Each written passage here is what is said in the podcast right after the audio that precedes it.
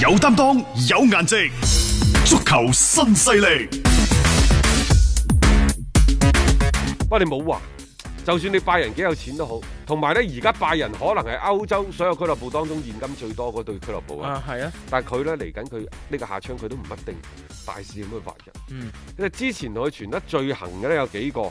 第一係利來新尼，講咗好耐㗎啦，呢個講咗就啊好耐，但係呢個可能唔要啦。隨住呢，就係費力克，費利克嘅走馬上任，啊坐正正式咗走馬上坐任正之後咗啊，嚇，就佢本身對於利來新嚟嘅嗰種類型呢，可能佢唔係咁中意。同埋呢，好奇怪喎、喺德國入邊有一小部分都唔一小部分，幾比較普遍嘅睇法，就係話利來新嚟比較膽小，啊膽小，嗯啊即係可能同整個嘅德國足球或者同拜仁嘅嗰嚇，種唔即係係好夾啊，熱血鐵血呢，唔係咁夾。嗯，所以未必去用佢。再加上利來新尼換咗經理人，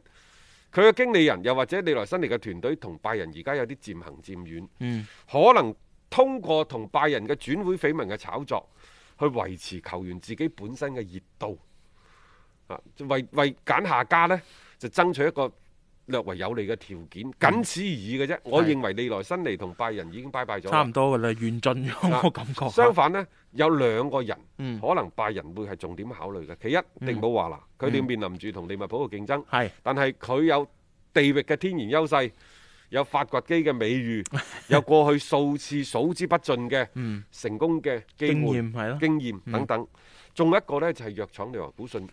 嘅當家當家夏球星維斯啊，係呢個犀利，啊呢個話呢，未來嘅潛質。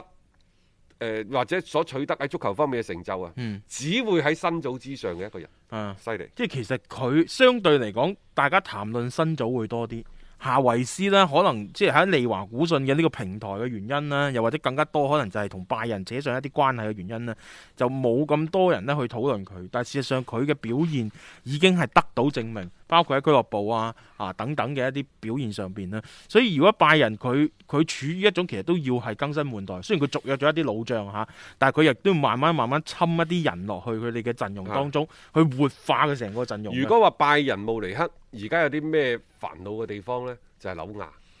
紐亞今年三十五歲啦，啊三十四歲，嗯佢呢而家就同拜仁慕尼黑喺度傾緊一份合約，要簽五年。五年拜仁呢就覺得太長啦，簽三年得唔得？啊，啊，紐亞有紐亞自己嘅道理，即係球員特別係守門呢個位，如果你 keep 得好呢，三十七八歲甚至乎打到四十歲一啲問題都冇嘅。係我而家取個中間數就打到三十九歲，你覺得我有問題咩？嗯。咁啊，但係拜仁慕尼黑簽湯馬士梅拿就簽三年嘅啫。嗱，嗯老將公分都係咁嘅，三年，憑乜嘢俾五年你簽啊？即係啊呢個就係一個合即係長長短租嘅問題。嗯，其實拜仁已經好好嘅啦，即係對於三十歲以上梗嘅係啦，老將三。年啊喎，一下子我覺得紐亞喺呢個問題上 好似即係有啲有啲會唔會係過分咗少少？所以我都話其實拜仁慕尼黑係對傾迪斯特根，啊，紐亞本人亦都可以快啲同巴塞巴塞羅那喺呢度係啊，誒呃勾搭上，大家互即相角係力，點解咁樣呢？就即係都有台階落，就喺將來某一日有，如果有朝一日要撕破面皮的話，係都有台階落。啊啊咁啊，即係反正而家呢個都係要即係下一步要去傾嘅一樣嘢啦。誒講起巴塞又好玩，啊嗰個拜仁到此為止啊！巴塞點解好玩呢？巴塞好玩嘅地方就係第一，佢哋咪之前咪話誒全員減薪嘅。嗯然之後就呢一個臨時失業狀態嘅啲啲啲工作人員啊啊，係啊包但係呢，就佢哋其實員工仍然可以攞到全薪、嗯全額嘅人工嘅，嗯亦就話佢先係申請咗呢一個臨時失業人員，佢哋百分之七十嘅人工呢，係西班牙當地政府俾嘅，嗯，誒擼擼佢嗰個當地政府嘅 有有冇，冇然之後剩低嘅錢啊？就巴塞係全部。啊，補足返保俾佢守哋即係保證咗佢哋嘅收入先，即係呢一點咧就即係好多球會都係採取呢種嘅方法啦，先保障咗一啲工作人員嘅收入。但係呢度呢，最大嘅問題都唔係啲工作人員，因為喺前幾日呢，巴圖美奧曾經就對其他嘅巴塞嘅董事閒話，啊，話不如你哋自己辭自己職，辭職啦，一鑊泡啊，搞到呢一個嘅咩華為迪落貨啊，又黑水軍黑自己嘅球星啊咁樣，啊，全部都係一班豬隊友嚟嘅，你哋自己落貨咯。嗯嗰陣時呢，係巴圖美奧巴塞嘅主席嚇，嗯，就希望佢啲嗰啲包括副主席在內嗰啲董事係咁做嘅。係，好似呢件事呢，講完之後，有呢兩日就水靜河飛，但係今日突然間爆出嚟，嗯哈！六名嘅董事話集體向巴圖美奧辭職，啊，你要去辭職啊嘛，我哋就辭辭職嘅同時呢，啊，佢係留低咗一份呼籲，呼籲俱樂部盡快進行主席嘅選舉。唉，呢下嘢真係無間 道。啊，呢嘢真係好玩啊！吓，你要辭職咪辭職啦，但係盡快進行主席嘅選舉。亦就話啊，之前係球員同更衣室對立嘅，係誒球員同同俱俱樂樂部部管管理層嘅吓對立嘅情緒呢，啊就即係火燒油㗎啦。啊，而家睇嚟呢，就巴塞高層自己內部都係撕裂嘅都係發生咗內訌。啊，即係即係而家你係即係互相都即係已經係怒懟對方噶啦，係不留任何嘅餘地同情面。值得一提嘅呢，就係喺六名嘅巴塞董事當中，即係其實巴圖美奧唔係話個個你成班友都辭職嘅，佢係點名點咗四個人，啊係但係而家辭職嗰度呢，係六個，嗯亦就係話佢哋有兩個巴圖美奧係冇講到嘅，但係佢哋一通過呢一個辭職嚟表達呢，就係對主席巴圖美奧，即係巴塞主席巴圖巴圖美奧嘅不滿。係啊冇錯吓，即係你諗下本身嘅嗰個。成支球隊嘅內部都係亂噶啦，而家喺管理層嗰度直情打大交咁滯佢佢哋一個宣佈嘅。啊！即係一份聲明，就係而家我哋即係巴塞嚇嗯嚟到一個節點，喺當前咁嚴峻嘅情況之下，我哋已經無法改變呢間俱樂部個管理方式 啦。係咪有所指啊？有所指吓，啊！佢哋繼續講呢話，我哋要強調嘅係，正係此前曝光嘅公關門事件，讓我哋徹底覺醒。我哋希望呢件事可以有一個最終嘅調查結果，並且應該立即追責。誒、嗱，講清楚啦。啊呢個公關門事件爆出嚟呢，就可能係某個董事做嘅，但係佢而家希望呢，你快啲去調查呢件事，嗯，到底係邊個做嘅，係啊，確定係邊個？確定一個調查結果，並且立即追責。其實有所指有所啊，指已經指都係邊個，大家都知 㗎啦。另外，我哋最後為巴塞提出建議，就係、如果情況允許的話，應該立即馬上進行主席嘅選舉，啊，刻不容緩啊！以此嚟確保俱樂部啊，喺面臨重大決定時，唔會再誤入歧途。最後，我哋要對所有董事會成員表示感謝，佢哋為咗我哋所摯愛嘅巴塞付出咗全部努力。巴塞萬歲！哇，我我諗到陰謀詭計、群魔亂 舞，係呢個呢個俱樂部 巴塞羅那。太得 啦！啊！佢真係，真係佢哇！而家喺呢個疫情當前，大家都受到影響，都諗下點樣去自救嘅情況底下，巴塞仲可以上演一出宮鬥劇《大龍鳳》，啊，好嘢！ 我真係服咗呢佢哋個。就係巴塞，真係頂佢唔順。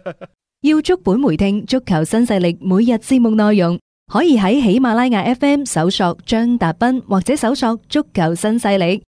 另外，仲可以搜索微信公眾號張達斌，添加關注，了解斌哥每日更新嘅公眾號內容。